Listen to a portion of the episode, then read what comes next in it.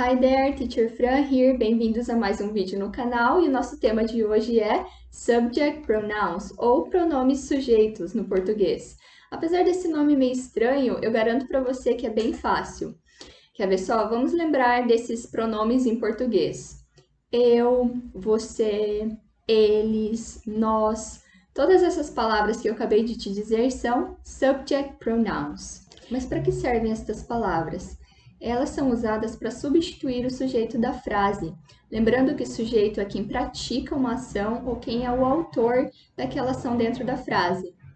Então, esta substituição nos ajuda a evitar repetições desnecessárias. Além disto, saber identificar e substituir o sujeito é essencial para que você consiga conjugar os verbos da forma correta, já que a conjugação dos verbos vai variar de acordo com o seu sujeito. Então vamos lá? Bom, então vamos começar conhecendo quais são os pronomes sujeitos em inglês. Olha aqui o primeiro que eu tenho é o you. Repeat after me. Vocês podem repetir depois de mim. Vamos lá? You. I. We. It. She. He. They. Fácil, né? Para ficar ainda mais claro, trouxe uma tabela aqui com as traduções. Olha lá, quando eu quero falar sobre mim, eu vou usar I, eu, você, you, he, ele, she, ela, it, ele ou ela. Mas espera aí, ele não era he e ela não era she? Exatamente, a gente usa he and she quando a gente está falando de pessoas. Quando eu quero me referir a um homem, vou usar he, a uma mulher, she. O it a gente vai usar para se referir a um animal, uma fruta, tudo que for ele ou ela, mas não for pessoas, ok? Agora, se você reparar aqui na nossa tabela, você vai ver que ela deu uma alterada na cor, né? É porque a partir desse momento começam é, os pronomes no plural. Olha lá, o primeiro deles é we, nós, you, vocês, and they, eles ou elas. Agora chegou a hora dos nossos exemplos. Aí, olha que legal, além de identificar e substituir estas palavras, você também vai aprender várias palavras relacionadas a profissões do dia a dia. Então, já deixa o seu like aqui neste vídeo. Feito? Então, vamos lá. Esse exemplo que eu tenho aqui, Tim is a photographer, a primeira coisa que a gente vai precisar fazer é encontrar o sujeito. Lembrando que o sujeito é quem realiza, quem pratica a ação na frase. Uma estratégia que a gente pode utilizar para descobrir quem é o sujeito da frase é fazer uma pergunta para o verbo. No nosso caso aqui, o verbo to be. Então, eu posso perguntar o que ou qual. Por exemplo, fotógrafo é um fotógrafo. Então, eu posso fazer a seguinte pergunta: Quem é um fotógrafo? E a, no nossa resposta vai ser Tim. Né? Então, descobri quem é o sujeito, Tim. Como que eu posso substituir Tim com um pronome?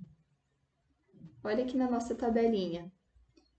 Tim é ele, né? Então, eu posso substituir ele por he. Olha como que vai ficar a frase. He is a photographer. Vamos para o próximo. Anne is a student. Anne is a student. De novo, vamos descobrir o sujeito aqui. Who is a student?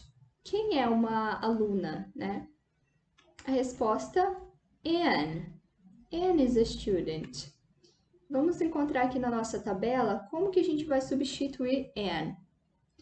Anne é uma mulher, né? Ela. Então, eu vou substituir por she. She is a student. Um outro exemplo com Martha and I. Martha and I are doctors. A pergunta novamente: Who are doctors? Quem são médicos? Martha and I. Tá vendo? Já descobrimos que o sujeito, temos dois sujeitos aqui na verdade, Martha and I. Como que eu posso substituir Marta and I aqui na nossa tabela? Marta and I seria plural, we, né? Nós. Então ficaria We are doctors. Mais um exemplo, então. You and Jessica are waitresses. Waitresses são garçonetes. Então eu posso perguntar novamente: quem são garçonetes? E a nossa resposta vai ser, olha lá, you and Jessica.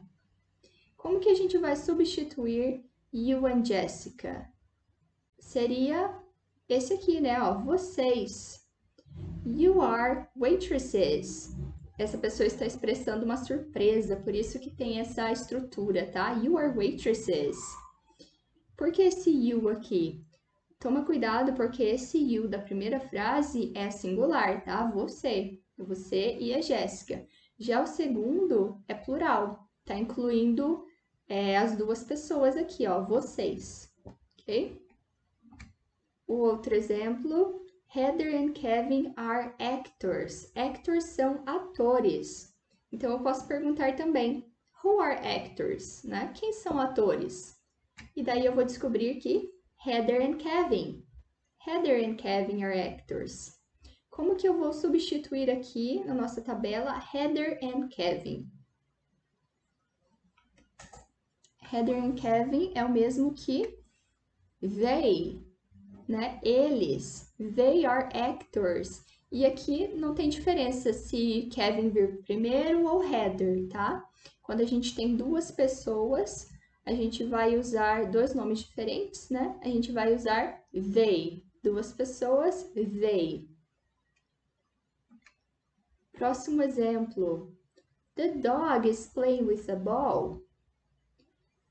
Playing with a ball é brincando com a bola. Então eu posso perguntar o seguinte: quem está brincando com a bola? Who is playing with the ball? Aí eu vou descobrir que o meu sujeito é the dog. Como que a gente vai substituir the dog? De acordo com a minha tabela aqui, eu vou usar o it, né? Porque a gente está falando de um animal. Então, ficaria It is playing with the ball. Hum, agora esse outro exemplo. The cats are cute. The cats are cute. Então, aqui a mesma pergunta. Cute é fofinho. Então, quem, quem são fofinhos? Seria mais ou menos essa pergunta. A nossa resposta seria the cats. The cats are cute. Como que eu posso substituir cats de acordo com a nossa tabela? Talvez você esteja pensando, ah, cats, moleza, cats também é animal, então eu vou usar it. Mas cuidado, it é para singular. A dog, um cachorro, a gente usa it. Só que aqui a gente está falando de the cats, no plural, os gatos. Então, o correto seria usar they. They are cute. Isso mesmo, a gente usa o they para plural de qualquer coisa, não só de pessoas. Pode ser animais, frutas. Plural em geral, a gente usa they. Você lembra que no começo do vídeo eu comentei sobre a importância da gente saber identificar e substituir os sujeitos da frase? e que isso é importante para a gente conseguir fazer a conjugação adequada dos verbos? Pois é, eu trouxe aqui dois exemplos que mostram alguns erros, provavelmente causados porque a pessoa não tem esse domínio do conteúdo que a gente viu na aula de hoje. Olha lá, o primeiro exemplo é sobre o Kevin and Mark. Kevin and Mark is cashier. Essa frase está incorreta. Cashier é um, o atendente do mercado, aquele que passa suas compras, por exemplo, tá?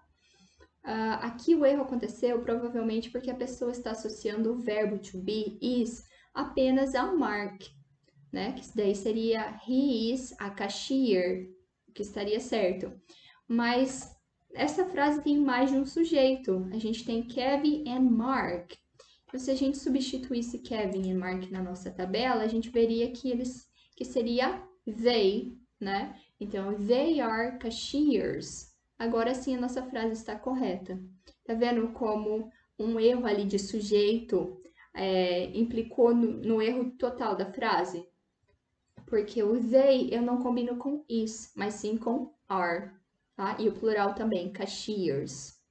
O segundo equívoco ali, ainda com Kevin and Mark, é com o verbo has. Kevin and Mark has a job. Has é o verbo ter que eu uso com é he, she, it, né? Que eu uso com essas três pessoas. Aqui a mesma coisa, como a gente está falando do Kevin and Mark, eu não posso dizer has, mas sim have.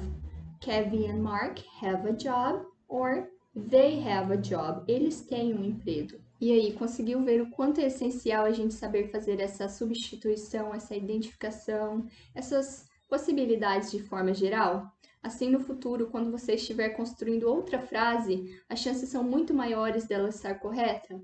Por isso que eu bato na tecla de que uma base sólida de inglês é imprescindível para que no futuro você tenha menos dificuldades. Mas agora me conta aí, você curtiu esse vídeo? Deixe seu like aqui para eu saber, siga o canal para receber mais vídeos como este e por hoje é só. See ya!